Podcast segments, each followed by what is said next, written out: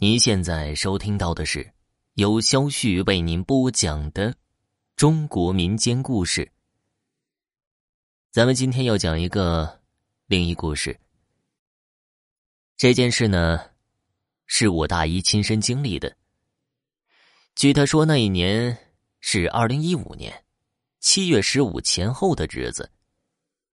他是一名黑出租车司机。半夜十二点以后睡不着觉了，就和一个好姐妹商量着一起去火车站趴活。就在火车站等活的时候，他看见出来了一个美女和一个帅哥，穿着白衣服，还说两个人挺般配的，就问这美女去哪儿。美女说了某个地方，大姨说行，就把行李箱放在车上，两个人就上车了。在路上的时候，帅哥和美女两个人一直没说话。我大姨跟她一个姐妹就说了：“怎么突然浑身发冷呢？”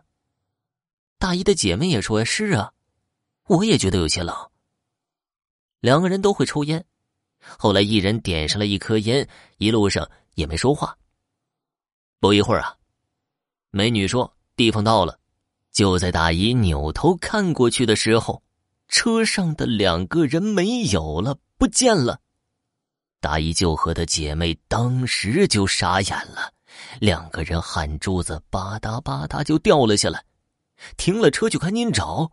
两人回忆，这路上没停车呀，什么时候下的车呢？这两个人，后座上没人，后备箱也没有行李箱了，就连车下边都找了，还是没有。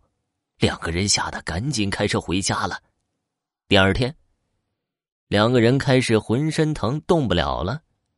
亲戚朋友提议说了，给两个人看看箱门吧。后来大仙儿给看了看，说跟着东西了，还算出来车站拉的那两个人是某某村的。两人本来是情侣，可是对方两家都不同意他们在一起。两个人。就一起喝农药自杀了。这件事情发生之后，大姨就再也不敢半夜出门了。而且大姨跟我们说的时候，还说呀，这两个人到现在她都记得很清楚，长得太漂亮了。